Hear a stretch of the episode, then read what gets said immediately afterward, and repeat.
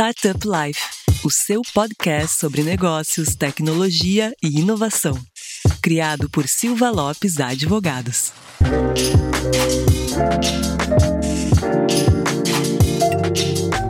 Fala galera, meu nome é Lion Lopes e está começando mais um Startup Life, o seu podcast sobre negócios, tecnologia e inovação. E como sempre, está aqui comigo a Cristiane Serra, minha grande amiga e editora-chefe do Startup Life. E aí, Cris, beleza? Tudo certo, Lion. E hoje a gente tem um episódio de novo daqueles especiais, o segundo da nossa série A Minha Jornada. Mas antes de revelar quem é o nosso convidado de hoje, aquele recado importante para os nossos ouvintes. Não esqueça de acessar o portal startuplife.com.br para notícias e informações sobre o ecossistema e também nos seguir no Instagram, StartupLifeOficial, nos seguir no Spotify ou na sua plataforma de preferência. Como comentei então, nós temos o segundo episódio da nossa série Minha Jornada, que traz os principais empreendedores do ecossistema de tecnologia e inovação brasileiro e vem aí um super convidado. Mas antes, Lion, de te passar a bola para tu contares quem é esse nosso novo convidado, eu quero deixar mais um pequeno recado para os nossos ouvintes.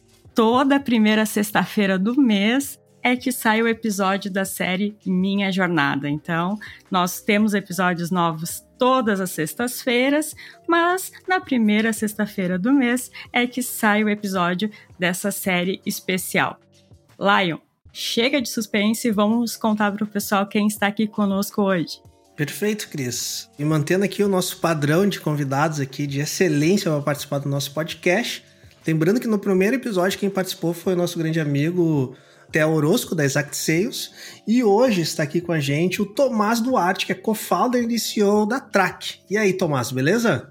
E Lion, Cris, tudo bem? Obrigado aí pelo convite mais uma vez. É uma honra estar aqui nesse segundo, segunda oportunidade, né, no Startup Life. É sempre um prazer estar aqui e compartilhar, né, sobre a nossa trajetória, conhecimentos, enfim. Muito obrigado novamente, é uma honra estar aqui com vocês. E o Tomás Lyon e ouvintes também é considerado um dos maiores especialistas em NPS e Customer Experience no Brasil e na América Latina, viu? Também idealizou o CX Summit Brasil e foi mentor do Startup Weekend Belo Horizonte. E também é escritor.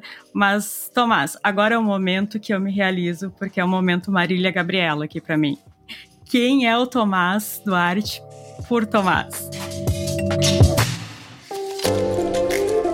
Ah, legal. Ah, essa é uma pergunta, né, super introspectiva, mas no modo geral, eu sou uma pessoa, né, que visa, enfim, crescer na vida fazendo bem usando a tecnologia, tá?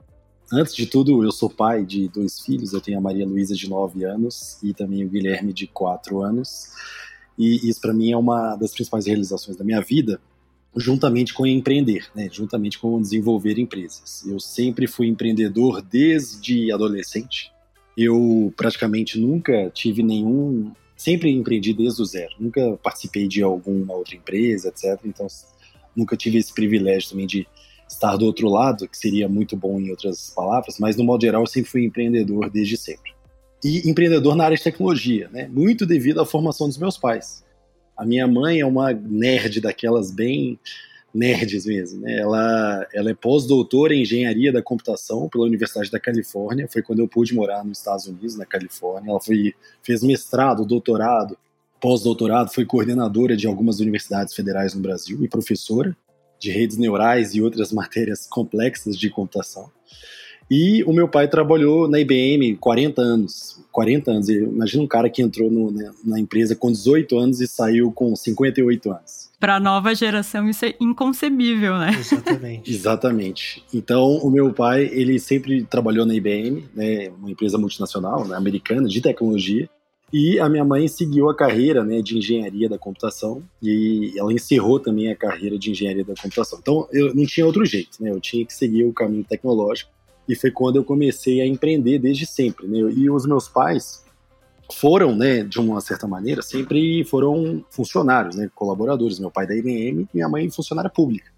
E eu olhava para isso de uma certa maneira, eu tinha até assim alguns cases, né, de amigos, de pais, de familiares, etc., que tinham empresas e eu sempre ficava admirado, sabe, com esse, essa arte de empreender, né? Então eu queria realizar, né, os meus sonhos, eu queria fazer as coisas funcionarem né, de uma maneira mais rápida, entre aspas.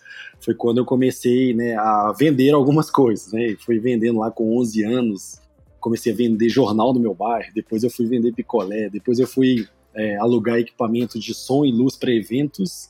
E com 20 anos de idade, eu tinha acabado de voltar dos Estados Unidos, né, igual eu disse, minha mãe foi fazer pós-doutorado nos Estados Unidos, e eu fui morar lá, né, ela ganhou uma bolsa do CNPq na época, e dessa maneira foi eu aproveitei esse momento para estudar inglês e foi quando eu voltei dos Estados Unidos e tive o entendimento né, que a digitalização das empresas estava começando lá em 2007, 2006, quando a gente começava né, a ver que as empresas estavam fazendo sites, criando as primeiras lojinhas virtuais, nem aplicativo tinha.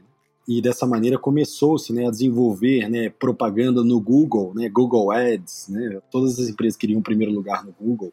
Então eu, eu participei né, de uma série de. Na verdade, eu construí uma agência digital e ofereci uma série de soluções tecnológicas para as empresas, né, juntamente com os meus sócios, a Tatiana e o Luiz.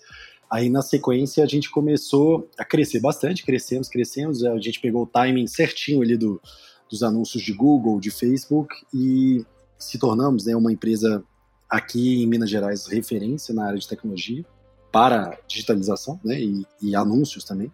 E na sequência, a gente começou a desenvolver outras empresas, pequenas empresas de tecnologia, uma hosting, uma hospedagem de sites, chamada Track Host. Né? A gente alimentava essa empresa com todos os nossos clientes da agência e outras, outros clientes.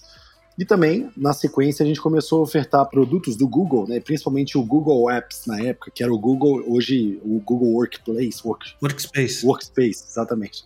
E teve já vários nomes desse produto, né? G Suite. G Suite, ele vai é. mudar. O Google adora mudar o nome das suas plataformas, né? Exato. A gente vendeu esse produto para dezenas de médias e grandes empresas no Brasil, né? E a gente era um dos principais parceiros do Google. E na sequência a gente queria né, fazer um projeto mais de digitalização e inovação. Eu digo, criar um produto que era mais escalável. Sim. É um produto que não fosse tanto artesanal ali, porque é uma agência, né? Você tem que criar uma solução específica para cada produto. Dá para escalar até, mas é muito mais complexo. Muito serviço ainda, né? Exatamente, muito serviço. Então, eu criei em 2012, dentro do grupo Login, que era chamada agência, né? uhum. o chamado Digital Innovation Project, né? que é um. Ou seja, era uma, um teste com vários produtos né, de MVPs ali que a gente iria criar para validação para o mercado. A gente chamava alguns clientes, clientes potenciais, parceiros, para sentar junto e entender quais eram os produtos que essas empresas gostariam de utilizar, com base em dores que a gente já tinha mapeado no mercado. Né? Então, na época, né, a Track Sale foi um desses três projetos que a gente criou. Eu tinha um, uma escola de formação de empreendedores digitais, que era o MVP, né, o Digital School, como era chamado. Uhum. Tinha também o Headcom, que era uma ferramenta de gestão de obras para construtoras, que a gente atendia na agência muita construtora. E depois a Track Sale, que era um software de gerenciamento de experiências de consumo. A Track Sale nasceu através de um estudo do Sebrae e da IBM, nessa época, em 2011, dizendo que em torno de 70% das empresas no Brasil nunca tinham feito qualquer tipo de ação de pós-venda. Olhavam para uma jornada do cliente, né, que esse termo é até pouco falado na época, mas eu olhava para uma jornada e a etapa de pós-venda era completamente esquecida. Né? A parte de suporte ao cliente, atendimento ao cliente, sucesso do cliente, né, o pós-venda em si, customer service, né, assistência técnica e por aí vai. Então, eu também percebi que nos Estados Unidos esse tema era muito mais avançado né, e desenvolvido do que na América Latina. Então a gente desenvolveu um MVPzinho do Software Track Sale e a gente começou a validar isso com as empresas, né? E a gente foi sentando com uma empresa e eu perguntava assim, olha, o que, que você acha disso aqui? Aí o cara falou assim, ah, gostei. Aí eu falei, ah, você usaria isso? Você pagaria por isso? Posso te mandar o boleto amanhã? Ou seja, a verdadeira validação, né? Na hora que o cliente paga o boleto, né? Ou seja, você está entregando valor. Então foi quando né, a gente viu que algumas empresas topariam a pagar por isso, a gente começou a produzir uma série de conteúdos técnicos sobre esse assunto e, estudar esse assunto. Né? A gente começou a estudar a fundo o que, que era a gestão da experiência do consumidor, quais são os indicadores importantes, quais são a forma que as empresas usam para gerir, quais KPIs estão na ponta da língua dos CEOs do mundo inteiro. Né? Então a gente começou a entender esse mercado E foi interessante, né, que hoje a gente, a gente, se tornou uma referência em NPS, hoje a gente não faz só NPS, faz muito mais do que isso. Mas quando o NPS ainda é um grande indicador, né, usado, né, Prompto Score, né, um indicador de experiência do cliente, e foi quando um amigo meu, ele veio de uma empresa multinacional, ele disse assim, ô Tomás, a gente está usando um tal de NPS aqui, você já ouviu falar? Isso lá em 2012. E eu, no fundo ali, eu nunca tinha ouvido falar em NPS. Olha só, em 2012.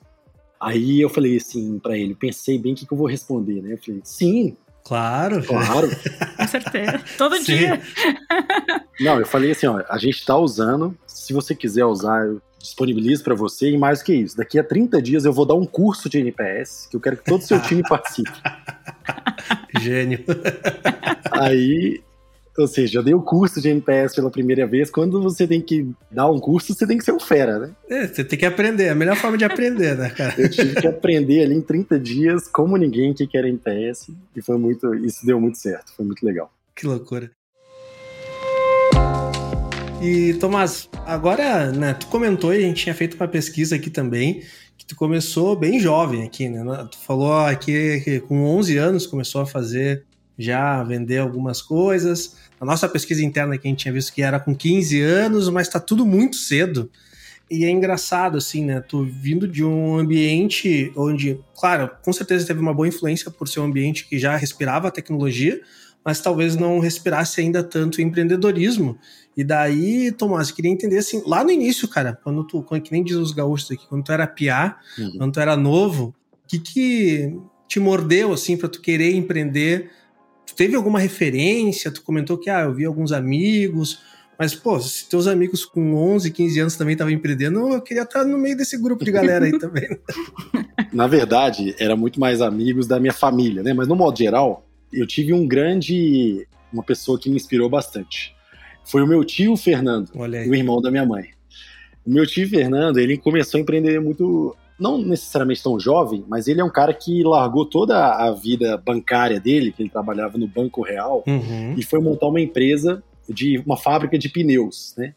Para montar pneu para caminhão, é, para carro, essas coisas. E meu tio, né? Ele é, é empresário até hoje, né? Ele, inclusive, muito maior, a, a família, né? Já apoia ele, etc. Mas eu nas minhas férias, né, eu falava assim, ô, ô mãe, eu vou lá para casa do tio Fernando. Quando eu ia para lá na casa do tio Fernando, eu ia viajar com ele aqui em Minas Gerais, né, uhum. no interior de Minas Gerais, vendendo pneu. Alei. Então ele enchia a caminhonete D20 vermelha, a diesel, né, 4x4 turbo. Bebia que era uma delícia, né? É. Enchia a caminhonete de pneu até lá em cima, não sei como é que aquele carro não tombava, né, e ia passando de cidade em cidade vendendo pneu. E eu vi o meu tio vender, eu vi ele vender. E era meu tio um dos maiores vendedores que eu conheço ele vende, né, até avião caindo. Então, ele manda muito bem, né? Então, ele foi uma grande inspiração né, na área de comercial para mim, né? Ou seja, que deu esse estopim assim. E de uma certa maneira, né, ele acabou se tornando uma das pessoas mais bem-sucedidas da família. Né? Sim. Ou seja, hoje ele já é realizado profissionalmente, né, já teve várias crises, já vários problemas, mas no modo geral, quando eu começava a viajar, né, eu e meu tio para vender pneu Lá com 12, 13 anos de idade, né, a gente viajava junto e foi uma grande inspiração para mim, né, o estalo ali de começar como entregar valor ali para as pessoas, recebendo dinheiro e fazendo sucesso. E ele sabe que tu foi uma inspiração para ele, Tomás? Eu já falei para ele algumas vezes, não publicamente, assim, de uma maneira um pouco mais tímida, mas Sim. vou mandar esse podcast para ele, ele vai ouvir, acho que ele vai ficar feliz. É legal, cara. É isso, isso é bacana, essas referências positivas, né? Isso, como, assim, criança, né, cara? O cara muito jovem, ter essas referências positivas de, de como é empreender e, né, no caso do teu tio, empreender de forma raiz mesmo, né? Botar os pneus atrás da caminhonete e ir bater na porta do cliente como isso cria uma referência muito forte. Eu, eu digo isso porque eu tenho uma, uma referência semelhante com meus pais, né? Meus pais também são, são empreendedores, começaram muito jovens e com empreendimentos super pequenos. E isso, né, desde pequeno, o pessoal fala, ah, eu queria ser astronauta, eu queria ser, sei lá, jogador de futebol. E eu falava, eu queria ser que nem meus pais, assim, sabe? Eu queria montar algum business. E é bacana tu ver essas referências, e principalmente referências familiares, são referências próximas, assim, né? E não é aquele, pô, foi não, foi o Bill Gates que, sabe? É, não, é, é uma pessoa de carne e osso ali do lado da, da nossa convivência que pode nos influenciar positivamente e mudar bastante a nossa história, né, Thomas? Exato. E a gente tem que ter uma preocupação, né? Hoje, né? Eu como a própria minha família hoje olha aqui para o Tomás e, e, admira, né? Eu fico até feliz assim que eles reconhecem, né, que a gente chegou num patamar. Isso é muito legal e modestamente falando, foi é um bom legado, né, que a gente deixa. Mas existe uma preocupação, né, em inspirar outras pessoas da família também, ou então amigos, etc. Né? Então, assim, essa esse legado que eu adquiri em virtude do comportamento lá do meu tio, certamente eu quero que no futuro seja inspirador para alguém também. Sem dúvida. Era justamente isso que eu ia te perguntar, Tomás, se tu já tá colocando a sementinha empreendedora nos teus filhos. ah, eles são bem pequenos ainda, né? Se bem que pra ti, né, tu começou com 11, a mais velha tá com 9. é, eu acho que, assim, a Malu vai ser uma boa CEO no futuro. Eu acho que ela tem uma liderança incrível, assim, espontânea uma proatividade, né, e também um traquejo, assim, para entender as questões comerciais, assim. Sim. Inclusive, ela tá me pedindo um iPhone novo. Eu falei assim: bora trabalhar. O que, que você vai fazer para você ganhar o seu iPhone? não vai ser de graça assim, não. É, tá então você tem que vender alguma coisa para comprar outro. Né? Tá certo, tá certo. Sabe que nessa história de ensinar aos filhos o valor do dinheiro e como conquistar e empreender, o João Kepler, né, bem conhecido, né, investidor da Bossa Nova, founder da Bossa Nova. Tava com o Davi, o filho dele, semana Sim. passada em São Paulo. é, e, e, é engraçado, o Davi é um baita exemplo, né, começou muito, muito novo. Daí perguntavam o João Kepler, pô, né, como que conseguiu, né, tão novo assim, influenciar teu filho? E ele falava, cara, no início a gente, eles faziam a compra da casa. E daí como que era o, o, a dinâmica, né? Eu dava um dinheiro para eles, eu sabia mais ou menos o quanto que aquilo ia comprar, dava uma lista e eu sabia na minha pesquisa que eu dava que eles iam ter uma margem ali, iam tirar um valorzinho a mais, mas eu falava, ó, tá aqui o dinheiro, tá aqui a lista, tudo que vocês conseguirem tirar de margem é de vocês. Então, daí fazia os moleques correr através de promoção, quinta da feira, terça da carne, e daí tu vê que, cara, influenciou positivamente, porque, né, pô, o Davi é um puta exemplo também de, de um moleque empreendedor, né, é incrível, assim, e também essa questão de saber valorizar a grana e como conquistar só ilustrando aqui, lá, que é um gap hoje, na minha visão, né, no modo geral, da educação brasileira, né, de não ter educação financeira e educação empreendedora. Sem dúvida. Porque, assim, aí sobra tudo, na, né, pros, claro, os pais têm esse papel fundamental, né, mas se tivesse isso de uma forma mais repetível, né, dentro ali da instituições de ensino no modo geral, né, a gente estaria muito mais na frente, avançado nesse tempo. Sem dúvida, isso traz um, efeitos angulares muito grandes, né? A partir do momento que a pessoa né, o jovem ali, criança, começa a entender valor de dinheiro, fazer gestão de grana, justamente ele vai ter uma vida financeira muito mais saudável, né? E isso vai trazer reflexos sociais enormes. E ele também vai conseguir ter uma visão um pouquinho melhor de como fazer gestão propriamente dito de uma empresa, porque eu brinco, né? Tu não consegue ser um bom gestor se tu não sabe fazer a gestão da tua própria vida, né? Então, tu vai formar novos gestores, novos empresários, e isso também vai ter uma consequência social empresarial no Brasil gigantesca, né? E assim, se a gente parar pra pensar nisso, né, Tomás? Cara, a educação resolve aí 90% dos problemas que a gente tem no Brasil, né? Então, não só na educação financeira, mas outros, outros pontos de educação também que são importantes, né? Exatamente. Com certeza. E nesse sentido, assim, até estava pensando aqui o formato que é hoje, sem essa educação financeira vindo na base escolar, né? Vindo só dos pais que muitas vezes não conseguem dar conta de tudo, ou eles mesmos não têm uma boa gestão financeira, né? Porque não tiveram essa educação Porque também, não né? tiveram também. É. E quando que a pessoa, o indivíduo, acaba tendo que se deparar, por exemplo, com compras de supermercado, contas para pagar, quando ele vai morar sozinho ou vai, é. vai casar, enfim. E daí a criatura já tem lá os seus 20, 20 e poucos anos, né? Exatamente. Já era para ter essa base formada. Muito cedo, né? Eu dei um cartão de débito para minha filha esses dias, né? Aí eu tô vendo, estudando o comportamento dela para depois começar a fazer algumas regrinhas. Mas, assim, para finalizar esse ponto, eu me lembro de uma vez que eu tive a maior educação financeira da vida, eu tinha 10 anos de idade. E daí o meu pai falou assim, né, na época, meu pai chegou para mim e falou: Filho, tu vai ganhar a primeira mesada. Deu máximo, né? Ele me deu 10 reais. E isso era lá no início dos anos 90, né? Então 10 reais naquela época era Muita grana, né? Tipo assim, isso daqui tem que durar o mês inteiro, tu só vai receber outra mesada no próximo mês. Tá entendido? Tô entendido. Tu não vai poder me pedir mais nada de dinheiro para comprar gibi do Seninha, nem Kinder Ovo, nem nada. Uhum. Beleza, fechado. Bom, no primeiro dia eu desci, né? Eu morava num condomínio, desci com meus amigos. Bom, eu virei, né, o rei do camarote aquele dia, né? Comprava fandangos, comprava Kinder Ovo, comprei 200 gibis. No final do dia eu não tinha mais um real. Tinha mais um real. E daí aquele dia eu voltei assim, bah, pai, gastei toda a minha grana, não sei o que, pá. E daí ele assim, é, então, né, aprenda que tu tem que fazer gestão dessa grana e deixar de ser trouxa de pagar as coisas teus amigos também. Então, daí ele me deixou né, o mês inteiro, né, ali, sem receber mais nenhuma grana, até que no próximo mês eu recebi. Daí no outro mês eu falei, sim, bom, quem sabe eu acho que eu vou começar a guardar um pouco essa grana. e, cara, isso era muito novo, tinha 10 anos de idade, e eu me lembro que quando eu cheguei em casa, eu passei uma noite sem dormir, porque eu tinha 10 reais na mão. E daí eu gastei tudo de tarde e no outro dia eu tive, entrei numa depressão, sabe? depressão infantil, assim, de ah, o que, que eu tô fazendo? Mas não fez dívida, Lion. Não, não. Foi, ah, então tá bom. Já, tinha, já foi um passo. Não, não, tinha linha de crédito, não tinha linha de crédito. Tomás, fazendo uma transição também ali, tu comentou dessa transição da agência para track, através desses multiprodutos que você começou a oferecer mas acredito que teve um bom tempo ali que vocês foram tocando isso de forma paralela, né? Sim, exatamente.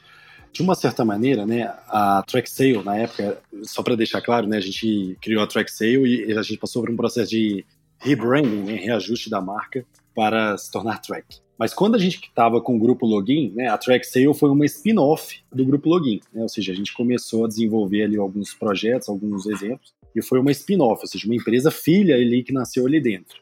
Completamente incerta, né? ou seja, a gente não sabia se ia dar certo, se ia dar errado. A gente tinha três sócios ali com a mão na massa, umas outras pessoas para apoiarem ali. E no modo geral, a gente pegou e começamos a desenvolver então esse produto para fazer uma transição. Foram da ideia até o primeiro cliente foram 12 meses, ou seja, a gente ficou 12 meses sem saber se ia dar certo. E a gente participou de muitos programas de startups, né, na verdade, eventos de startups para fazer pitch, né, para obter feedback, mentoria, essas coisas, foram importantes. Assim, vários mentores, várias recomendações, né, mentorias que nós tivemos, não necessariamente foram mudaram a nossa vida, mas várias mudaram. Então, dessa maneira, a gente teve vários aprendizados de validação do negócio ao longo dessa história, né, desses 12 meses, em conversar com várias pessoas de todos os tipos, né. Então, no modo geral, foram 12 meses sofridos ali, entre aspas, até obter o primeiro cliente. Enfim, a gente já tinha um conhecimento prévio de comercial, de marketing, de desenvolvimento tecnológico por causa da agência. Ou seja, essa etapa né, não foi tão complexa, ao contrário de que se tivesse acontecido numa primeira, né, no primeiro desenvolvimento. Mas, no modo geral, a gente acabou demorando para fechar os primeiros clientes e muito mais do que isso, né? Até virar um, um chamado break-even, né? Ou seja, ganhar mais dinheiro do que se gasta, né? Aí foram mais aí ali alguns bons anos, né? Então, não foi do dia para a noite, né? Igual aquela famosa frase, né? Sim. Como você fez sucesso do dia para a noite? Não existe isso, né? Na prática, a gente sabe que essa transferência, né, de, de um negócio para o outro, né, de uma spin-off para se tornar uma empresa filha maior do que a mãe, ela é completamente é, incerto muitas vezes. A gente vai testando e validando.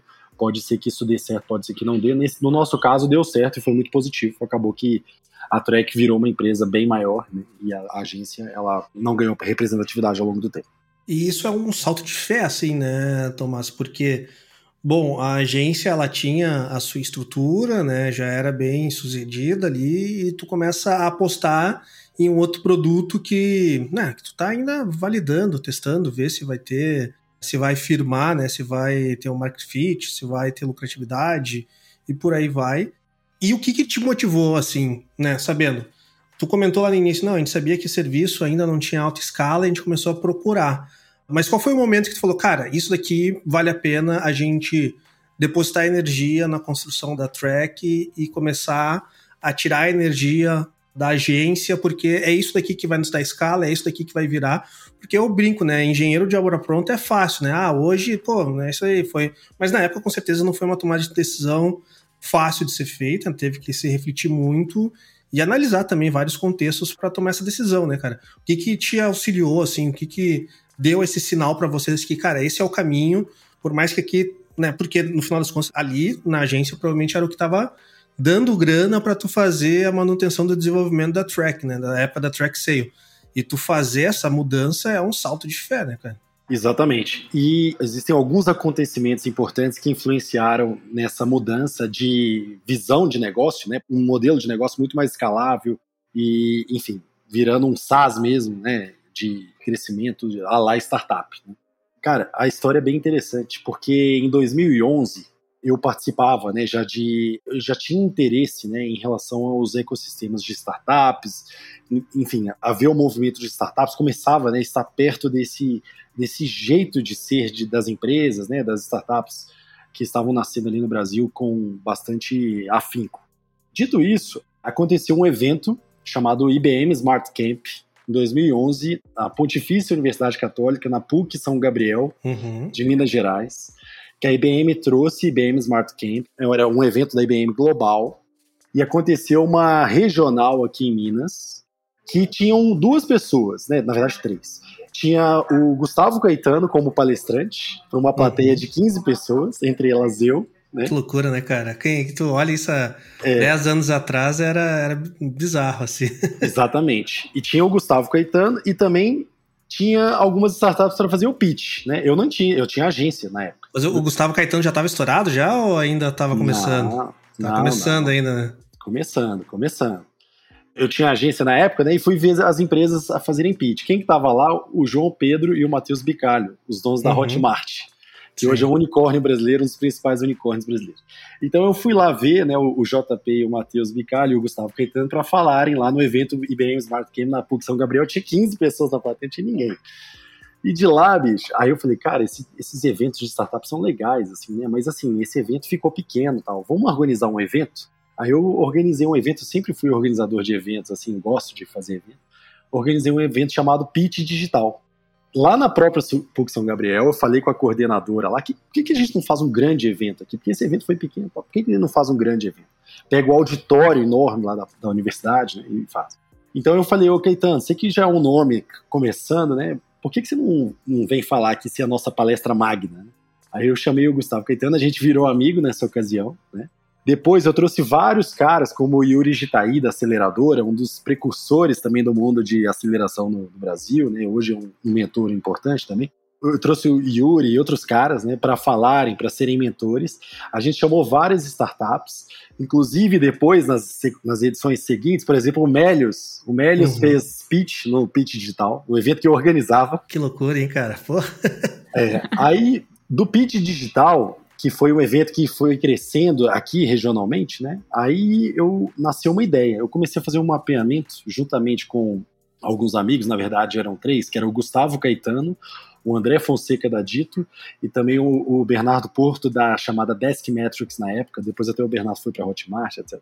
Eu fiz um mapeamento dizendo, cara, não existe uma organização que ajuda a orquestrar o ecossistema de startups no Brasil, porque a gente tem vários vales nascendo, uhum. e na uhum. época, em 2011, estava nascendo o São Pedro Valley, uhum. aqui em Belo Horizonte. É uma ideia ali que nasceu da Hotmart, Rock Content, depois foi se alastrando, o Mate também, o Mate Montenegro, a gente se reuniu, a gente fez o site do São Pedro Valley, né, o ecossistema de startups aqui de Belo Horizonte e tal. E, enfim, o ecossistema estava nascendo aqui em BH, mas eu chamei o Caetano e esses amigos e eu disse, cara, existem alguns ecossistemas nacionais em alguns países em desenvolvimento. Por que, que a gente não cria um ecossistema nacional? Foi quando teve a ideia, o estalo de nascer a Associação Brasileira de Startups, uhum. que a ABS nasceu aqui em BH, depois a gente né, foi para a ideia, foi desenvolvendo, a gente reuniu vários ecossistemas do Brasil. Depois a ABS ganhou vida própria, né? Ela tem né, o seu legado, organiza o Case, um grande evento né, de startups, enfim. Mas no modo geral, essa reunião dos ecossistemas, né, foi uma coisa que a gente começou a desenvolver aqui no, em BH. E o Pitch Digital foi um evento muito importante para a consolidação né, do próprio ecossistema de BH, o São Pedro Vale, e depois nacionalmente, né, através de outras iniciativas, marcas que foram sendo feitas através da AB Startups. Né. Então, esse estalo, ou seja, de estar perto dos caras de tecnologia que estavam desenvolvendo negócios do zero ali, foram exatamente junto com a ideia de criar projetos de SaaS inovadores. Né? Sim. Então eu, eu, comecei a ver esses caras e eu falei, não, eu tenho que desenvolver o meu também. Foi quando a gente começou a fazer esse mapeamento de dores do mercado e a gente achou essa dor bem específica né, para resolver o problema de indicadores de experiência do cliente hoje, né, que é a Track faz. E tu vê, né, Tomás? Acho que também, é minha visão, né? Tu confirma se é ou não, mas conviver nesse ambiente de novas pessoas também se arriscando, com projetos também novos, arriscados ali, faz a pessoa se sentir um pouco mais confortável, não vou dizer confiante, mas confortável também a ingressar nesse ecossistema de alto risco, ainda mais lá em há 10 anos atrás, né? Que não tinha um mecanismo de financiamento tão profissionalizado como é hoje, não tinha tanto dinheiro no mercado como é hoje. Era tudo um pouco mais difícil, mas também tinha muito mais oportunidade. Não que hoje tenha menos, assim, mas acho que hoje o cara tem que ter. As oportunidades são diferentes só, né? Naquela época a gente conseguia ter oportunidades com poucos concorrentes, players concorrentes também. Isso é uma, uma grande vantagem. E daí eu aproveito também, a gente fez aqui alguns episódios falando sobre o ecossistema de Minas, né? Veio o pessoal comentar como que foi a criação de São Pedro Vale e tudo mais. E, cara, para mim na tua fala ficou claro que a importância do ecossistema, do ambiente mesmo do ecossistema que te influenciou tanto assim e que tu, né, acabou então decidindo também ajudar na construção da ABS.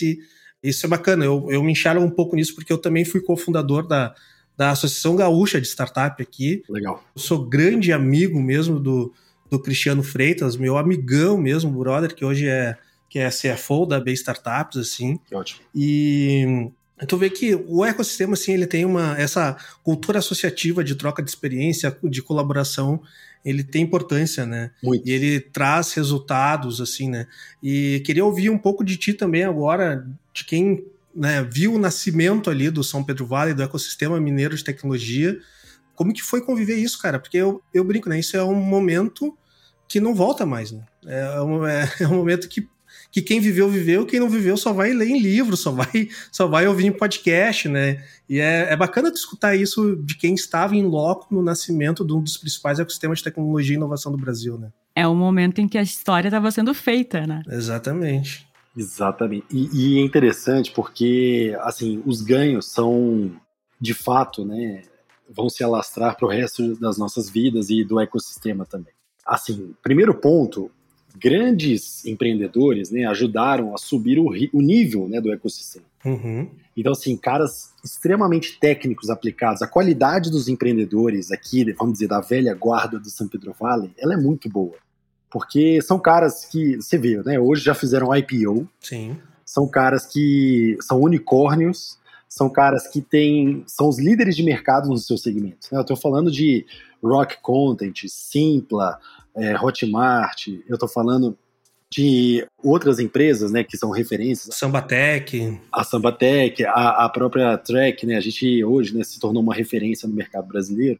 Eu vou até ser injusto aqui, são tantos nomes legais, né, que eu não vou lembrar de todos. Mas no modo geral, né, esse grupo, né, ele foi sendo formado e essa troca de experiências e de networking, ela ajudou a encurtar o desenvolvimento para né, aquisição de clientes, para expansão do mercado, para domínio técnico de tecnologias, né, domínio de técnicas de crescimento, fazer benches né, em relação a fundos de investimento de capital de risco. Enfim, essa troca ela é muito, muito cinética, muito importante. Né? Por exemplo, eu estava com o André da Adito, que é uma das grandes startups aqui do, do São Pedro Valley também, né? Adito, uma empresa de automação de marketing, enfim. E o André fez um legado também. A gente é uma das poucas empresas ainda bootstrapper, que não tem investimento né, de capital de risco, por enquanto. Né, tá, tá, difícil de segurar. Isso é algo que está na minha, na minha anotação aqui para te perguntar depois. É, exatamente. Né? A gente tá, eu e o André vamos escrever um livro de zero a 100 milhões bootstrapper. Já está sendo escrito já ou está em projeto ainda, Tomás? A gente está fazendo umas anotações, umas ideias, né? É, enfim, mas o grande lance é o seguinte: ou seja, essa troca de ecossistema aqui, ela é muito importante porque ajuda a encurtar o tempo de aprendizado, a curva de aprendizado fica mais curta, e além disso, networking, né, o acesso a clientes, acesso a lideranças, acesso a pontes estratégicas, parceiros, né, fica muito mais fácil. Então esse colaborativismo né, foi muito importante, porque na prática a gente conseguiu encurtar essas distâncias e isso só teria disponibilidade né, se fosse de fato com pessoas de alto nível, com uma visão grande e com um ecossistema ali né, nascente. Hoje existem outras maneiras disso acontecer, né? E às vezes microecossistemas dentro de ecossistemas. Né? Perfeito. Isso é importante, mas no modo geral, eu recomendo muito, né, esse a formação de ecossistemas no modo geral, isso ajuda a encurtar muito o desenvolvimento, né? E é claro que tem que ser uma troca ali sem interesse, uma troca genuína, assim, né? Igual a gente fala, né? É, almoço grátis, tem que ter almoço grátis, não pode ser, Sim. não pode ter almoço grátis. Né? Perfeito. Até tu trouxe agora uma pergunta que passou por cima aqui, agora eu quero entender um pouquinho melhor. Mesmo dentro desse ambiente, quando a gente fala de ecossistema de startups e nesses próprios exemplos do, do ecossistema de Minas aí, de BH, a gente tem né, empresas gigantescas, né? E, bom, Melios abriu IPO, né? Mas teve suas rodadas de investimento e provavelmente tu viu teus colegas aí de ecossistema fazendo captação, se alavancando para tracionar crescimento. E, cara, talvez tu seja aí um dos poucos caras no Brasil que escolheu um caminho diferente para fazer o crescimento da sua startup. E, cara, o que, que te motivou isso? Foi, um, foi uma decisão que, cara, eu quero seguir nesse formato, ou as propostas que eu recebi não eram interessantes para mim naquele momento? Né, explica um pouquinho mais para a galera, por, não, sem querer dar spoiler do livro, mas para entender um pouco, porque realmente hoje, né, no ecossistema de startup é algo muito singular mesmo, né? Se for parar para pensar aí, das startups que realmente começam a bombar, cara, mais de 90% receberam pelo menos algum cheque, alguma captação. E vocês estão demonstrando também que tem outra forma de fazer isso. Né? É, exatamente. É um caminho, tá? Não necessariamente ele é o melhor, tá? É claro, tem tudo nessa vida, né? Ou seja, em termos de opções, tem os prós e os contras. Tá? Mas no modo geral, é bem notório que o caminho do bootstrapper, né? Ele te traz muito mais autonomia, ele te traz né, um, uma participação no negócio muito mais intensa, porque afinal, no final do dia, se der errado, é só você que está ali com a responsabilidade, né? E isso acaba que trava em alguns momentos o crescimento de larga escala, o crescimento veloz, né, o crescimento acelerado. Então, assim, por quê? Né? A gente tem uma precaução maior. Né? A gente entende que existem ali amarras de segurança, né, que de uma certa maneira tem que ser um pouco mais conservador nesse sentido é claro que tem jeitos bootstrappers e bootstrappers de todos os tipos. Mas, no modo geral, o crescimento bootstrapper ele é mais gradual, ele é mais sustentável, ele é mais lento, mas ele é mais consistente e ele traz um, um empreendedor né, mais... Ou seja, que primeiro, além de ter um cap table, né, ou seja, a sua porcentagem ali dentro do seu equity, né, que é a sua participação dentro da empresa, se mantém, não é diluída, ou seja, isso no futuro, em caso de uma saída, pode trazer muito mais dinheiro é uma opção né, que você tem ali. Mas, por outro lado, a outra reflexão, né, o ponto oposto, é entender se com mais outros sócios você chegaria muito maior, né? ou seja, você iria atingir um nível muito superior ao que você é. Então, são reflexões importantes, né? Eu eu tô assim cada vez mais convicto, né, de que percorrer todos os caminhos para ser um empreendedor com esse track record, né, com essa história de ter passado por todos esses caminhos é o melhor cenário. Então eu já atingi um nível de bootstrapper hoje que ele é muito bom, mas eu queria ter a vivência de captação de um fundo de investimento. Eu queria ter a vivência de adquirir uma primeira empresa, é o que a gente está fazendo nesse exato momento. A gente está adquirindo a primeira empresa. Ainda em sigilo aí, não podemos dar um break news aqui no podcast. Né? Infelizmente, sigilo. e, em breve teremos aí na, na mídia. Tem um mapa né, de empresas que a gente gostaria de adquirir, que a gente gostaria de investir. A gente está olhando, né? Ou seja, vai trazer um fundo de investimento também. Legal. Ou seja, eu quero percorrer todos os caminhos, né, para entender qual é o melhor, né, o caminho para que no futuro, né, eu fosse eu sair da quarta empresa que é a Track para criar uma outra empresa no futuro, eu já sei qual é o melhor caminho.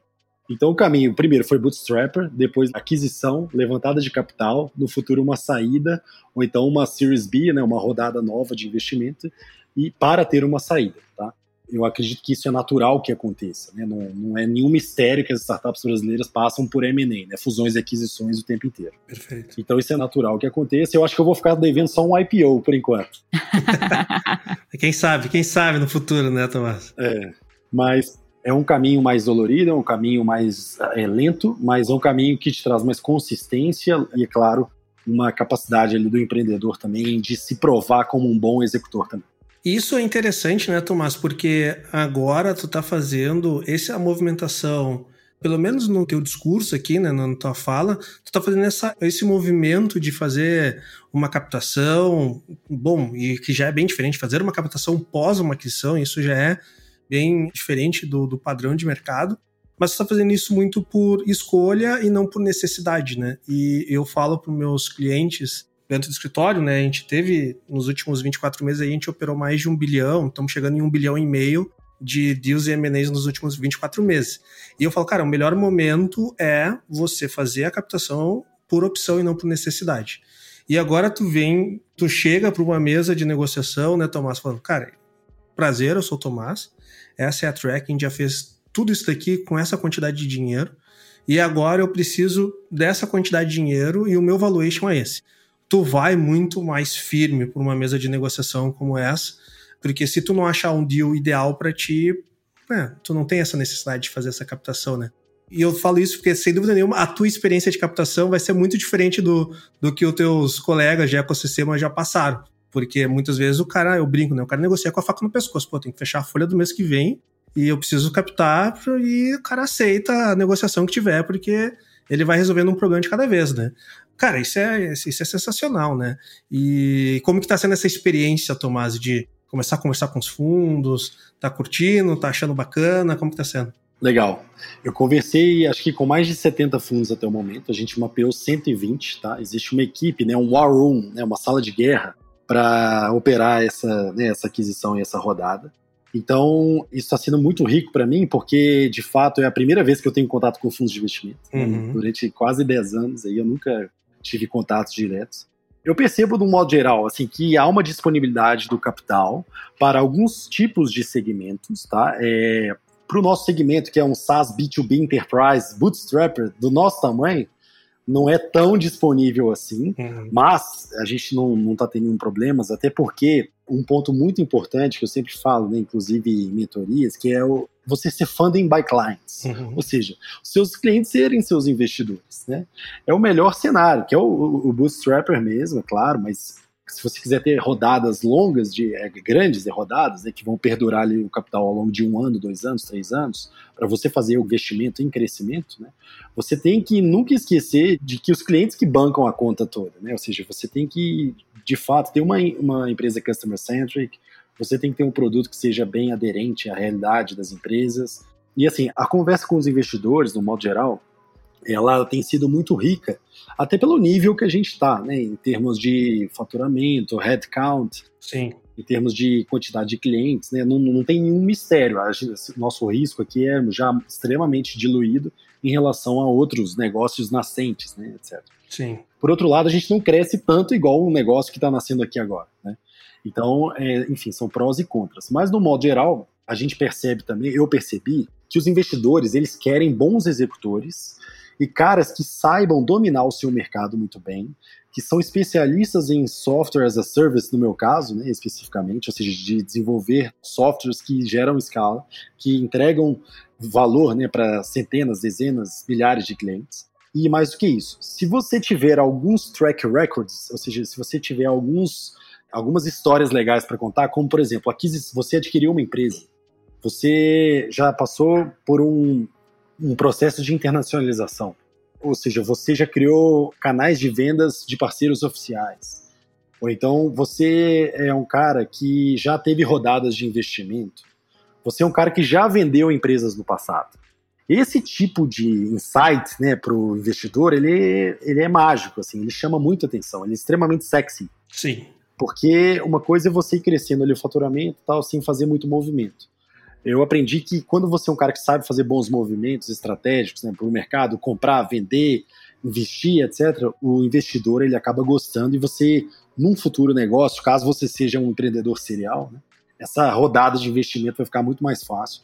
Então, é, ser um, bom executor né, de grandes estratégias aí tem sido um diferencial bem interessante na, na vida né, dos empreendedores para os investidores.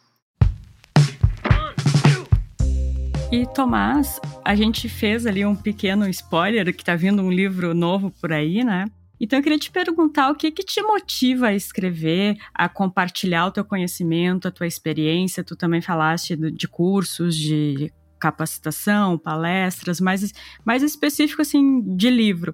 O que que te motiva a escrever? Olha, Cris, na verdade, devem ter dois livros. Um livro para a área de CX, que é um todos os aprendizados Sim. técnicos que a gente teve da, da Trek, tá?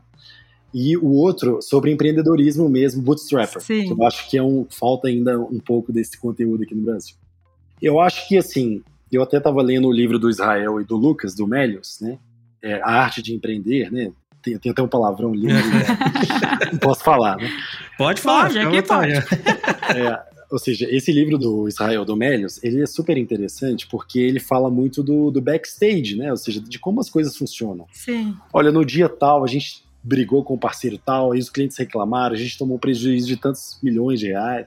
Aí, ou seja, esse, esse backstage ali é muito interessante, porque é o que de fato é a realidade, ou seja, o que são os, os fatos ali, né, que a gente vai vivendo, de felicidades, que são felizes, são sofridos, etc, não importa. E dessa maneira eu acho que eu até fiquei inspirado né, a, começar a fazer várias anotações, escrever alguns insights, muito em virtude desse livro do Israel Domelius. E eu quero exatamente contar esse backstage do, do Bootstrapper. O caso deles teve várias rodadas de investimento, fizeram IPO, etc. O nosso caso, não. O nosso caso, a gente está indo para a primeira série A de investimento, completamente bootstrapper. Então a ideia é contar o estágio até bootstrapper, até bootstrapper. Então o backstage de uma empresa bootstrapper, o quanto que é sofrido, não é fácil, não. Perfeito. E nessa jornada, Tomás, tu contou bastante de alguns pontos altos da jornada, né? Mas com certeza, como a jornada de qualquer empreendedor, tem umas, uns tropeços no meio do caminho. Tem um grande amigo que é o Gustavo Goldschmidt do Super Player que ele fala: todo mundo vê as cachaças que eu tomo, mas não vê as que, os tombos que eu levo, né? É exatamente. Conheço, Gustavo. Gente finaça. Gente finaça. Meu grande amigo, cara. Grande amigo mesmo. É, aqui do Sul, né? A gente viu o ecossistema nascer também aqui no Sul há uns 11 anos, 10 anos atrás também. Mas esse feeling, né, dessa, dessa frase famosa, uhum. cara, e aí, qual foi o tombo que mais doeu aí na tua jornada e o que, que tu aprendeu com ele? Olha, não foram poucos, né, Como quase todo empreendedor, né, Tomás? é. Olha, uma coisa que eu tenho orgulho, sendo bem honesto, você acabou de dizer sobre essa questão dos, dos empreendedores tem que pegar ali um investimento para pagar a folha salarial no dia seguinte. Uma coisa que eu acho que eu tenho orgulho, que não é um tombo, ou seja, não, nunca deixei tomar esse tombo, foi exatamente isso. Nunca prejudicar qualquer pessoa da minha equipe por uma questão salarial, por uma questão de benefícios, nada. Né? Então, assim, é claro, tem pessoas que entram e saem da empresa, né? A gente luta sempre por ter uma melhor experiência do colaborador, mas nunca atrasamos um dia de salário sequer. Né? Isso eu, eu fico muito feliz com isso. É, pode parecer simples, né? Mas não é. É que é responsável pela vida de uma galera, né? Cara? É, é, eu imagino a, a, pressão que é, né? Porque na verdade tu não é responsável só pelo teu colaborador, é pela família do colaborador, de certa forma, né? Exato. E eu conheço muitas famílias né, dos colaboradores. A gente teve agora recentemente o Gabriel, nosso baby looper, que é o chamado filho de um colaborador, né? Uhum. Dos nossos loopers. Mas enfim, isso a gente tem muito orgulho, é muita responsabilidade mesmo, e a gente, enfim, não deixa isso acontecer jamais, né? A gente tem uma preocupação muito importante com isso, tá? Então, existem vários outros tombos, né, que no modo geral são extremamente frustrantes, né, que a gente fica, a gente dorme assim, não é possível que isso aconteceu, etc. Eu acho que assim, quando a gente perde uma pessoa de confiança, uma liderança muito próxima, né, isso me deixa muito triste. A gente sabe que é natural que aconteça e as pessoas mudam de emprego, mudam de cidade, mudam de vida, né? Mas, é, no modo geral, quando a gente vai construindo uma relação de confiança, né? Então, perder grandes lideranças, para mim, às vezes ainda. É doído. É doído demais, sabe? E, é claro, hoje existem mecanismos, né? A gente faz, por exemplo, contratos de tour of duty, que é, ou seja, contratos de longo prazo, já com mecanismos automáticos, bonificações, participações na empresa, etc. Tá? Uhum. Então, e, e isso trava mais as pessoas, né, no modo geral. Mas quando eu estou dizendo que a gente tem esses tombos, né, a parte da liderança é importante, existem também outros tombos assim que eu já tomei que são inacreditáveis, sabe? Por exemplo, é uma gerente financeira que roubou do nada 100 mil reais, nossa, assim, do dia pra noite. Porra. E fugiu. Na mão grande já, não foi nem um pouquinho. fugiu. fugiu. Ela simplesmente fugiu do dia pra noite. Cara, é, Caralho, cara. ela foi fazendo num período super curto. Ela tinha uma alçada financeira de até 3 mil reais, por exemplo. Uhum. E ela foi fazendo pequenas transferências ali no prazo extremamente curto, e isso fez com que em, acho que em 10 dias, não sei o que lá, ela transferisse, que era uma janela que a gente não estava olhando ali, é, enfim, até uma falha, né, que a gente aprendeu, 100 mil reais do dia para noite, né? Então, eu, depois eu fiquei sabendo que várias empresas de amigos já tinham sofrido isso também, sabe? Barbaridade. Então, assim, esse tipo de coisa, né, às vezes de fraude, né, de má índole, né, eu já vivenciei de tudo. É impressionante, assim, não- nada me surpreende mais. Agora eu fiquei curioso, cara. E aí, pegaram? Cara, ela tá ainda foragida, a gente entrou com um processo, né? Espero que ela esteja ouvindo aqui agora.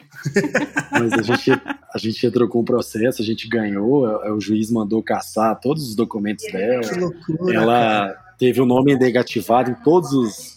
Assim, Sim, os bancos de dados, tudo. é, enfim, gerou um, um mega processo jurídico aí, e isso acarretou um- uma série de problemas para ela. Hoje ela tá desaparecida. Ela não, Que loucura. Ninguém sabe onde ela está.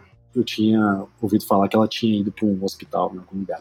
Puta, que loucura, cara. Pô, esse é um tombo, esse é um, Oh, é um tombo, um tombo único aí, cara. É. Que já ouvi, já. Sempre tem as histórias de, de alguém que foi na mão grande, assim, mas esse eu nunca tinha ouvido falar, assim, também. Eu vou falar mais um tombo que eu não levei e outro que eu levei, que eu acho que vale a pena ilustrar também. Primeiro, eu acho que a questão da sociedade ela é extremamente importante. Né? Então, Ah, assim, sim. os sócios, graças a Deus, eu não tive nenhum problema com os meus sócios até hoje. A gente desentende várias vezes tal, mas são sócios extremamente leais, né? E que pessoas que estão no mesmo barco, né? A gente sabe, né, o quanto que é difícil, a gente vai lá e executa junto. Tem hora que a gente pensa A, tem hora que a gente pensa B, isso não tem nenhum problema, mas no final das contas a gente faz uma bela comemoração no final do ano e todo mundo está muito feliz, né?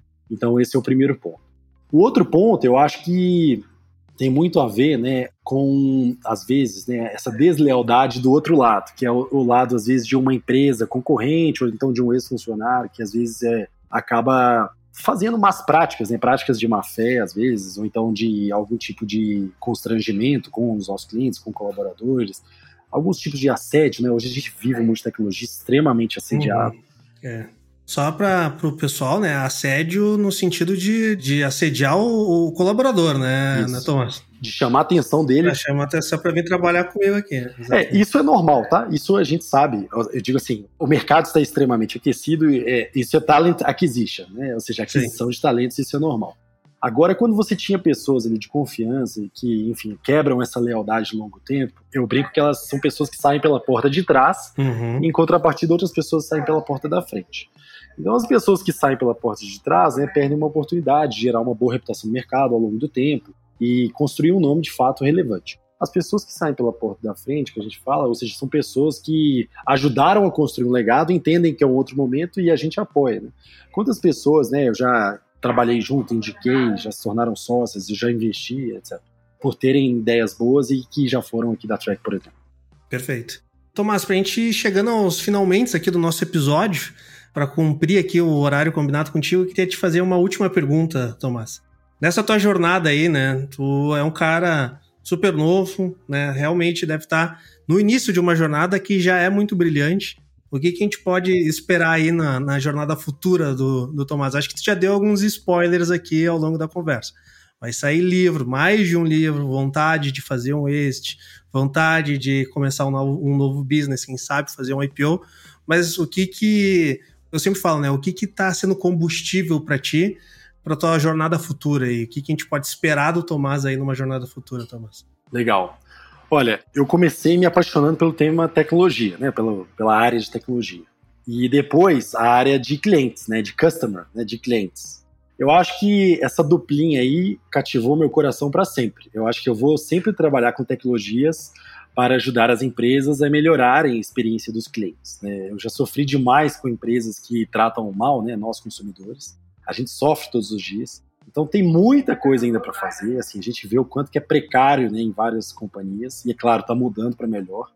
Mas no modo geral eu acho que a gente já cumpre com esse papel na Track, né, em desenvolver um software para isso, em criar uma, um pool de soluções, né, uma suite de produtos para isso, que é a nossa visão, né, de consolidar toda a parte de CX na América Latina como uma suite de produtos em 2025, até 2025. E eu acredito que esse tema, tecnologia para gestão de clientes, eu acho que eu vou trabalhar para sempre com isso, mesmo que a Track no futuro tenha uma saída por algum motivo. Eu vou desenvolver outros negócios né, para resolver problemas de empresas e consumidores, para evoluir a experiência de consumo. Né? E no caso especificamente da Track, vou percorrer todos esses caminhos que eu citei aí, né, de venture capital, de M&A, etc. E depois, no futuro, né, pensar já em outros problemas. Na verdade, a gente já pensa né, em vários outros problemas para serem resolvidos e que a gente possa criar outras tecnologias para ajudar as empresas a terem uma gestão mais centrada no cliente. Legal, maravilha então, Tomás. Pô, é com essa última perguntinha aí de como que vai ser a jornada futura do Tomás que a gente vai encerrando mais um episódio aqui, mais um, um episódio da série, né? Jornada aqui, minha jornada. Tenho certeza que foi muito inspirador aí para a galera que está ouvindo. E eu brinco, né, Tomás, que esse episódio seja tão inspirador para outras pessoas como o teu tio foi para ti, né, cara? Porque é, esse acho que é o objetivo que a gente tem nessa série de episódios, que é realmente compartilhar a visão, porque muito se fala da Trek, muito se fala da Exact Sales, que são uh, os dois episódios que a gente tem, mas pouco se fala ainda do Theo, pouco se fala ainda do Tomás, e a gente ter um momento onde o empreendedor possa compartilhar a sua jornada, né, os erros e acertos, certamente vai, vai ser bem engrandecedor para quem está começando aí. E Tomás, deixo aqui agora aberto para tu deixar os teus recadinhos finais, mensagem final para os nossos ouvintes aí e agradecer mais uma vez por ter participado aqui do nosso podcast. No próximo episódio, né, no terceiro episódio, já vai poder pedir música aqui no, no podcast. Então, muito obrigado mesmo, Tomás. Parabéns pela tua jornada aí, parabéns pela empresa que tu está construindo, cara. Deixa aí teus recadinhos finais para a galera. Obrigado, Cris. Obrigado, Lion. É sempre um prazer estar aqui com vocês. E assim, eu gostaria de encorajar, né, no modo geral, as pessoas a desenvolverem é, negócios de tecnologia, né, porque existem infinitos problemas para serem resolvidos, tanto de pessoas físicas quanto jurídicas, né? E a tecnologia é um ótimo caminho para isso. Então, assim, na minha história, né, mostra que de fato, né, claro, eu tive alguns insights e insumos relevantes ali no início para começar, mas que você pode aprender você pode falar que vai dar um curso em 30 dias de algo que você não sabe o que é. Isso é uma baita dica, cara. Essa foi sensacional. e você vai se tornar um grande especialista naquela área ali que você vai fazer. E é claro, né, se envolva com pessoas ali também com o mesmo propósito que você, né, de no caso, né, nosso caso que é gerar boas experiências para os consumidores, né, e a gente criou um grande time, né, eu até agradecer todo o meu time, da Track, né, sobre enfim, o quanto eles dedicam hoje é também a mesma causa que a gente pensou lá no início. Né? Então, no modo geral, é encorajar as pessoas né, a entenderem quais são os problemas, estudarem esses problemas, é entenderem tecnicamente como resolver esses problemas e criarem tecnologias para resolver problemas que certamente as pessoas irão agradecer, as empresas irão agradecer e, é claro, você irá crescer profissionalmente, né, na sua vida empreendedora e fazer um, deixar um grande legado para a sociedade, né, no modo geral, usando tecnologia, eu acho que é o melhor caminho. Então, obrigado novamente aí, foi uma honra estar aqui com vocês, espero que em breve a gente tenha o terceiro episódio. Certamente. A honra foi nossa, Tomás, e fica aí com um recadinho para os nossos ouvintes aí, nessa mensagem final do Tomás, e Cris, chegando ao final de mais um episódio, eu tenho certeza que nos ouvimos semana que vem. Até lá!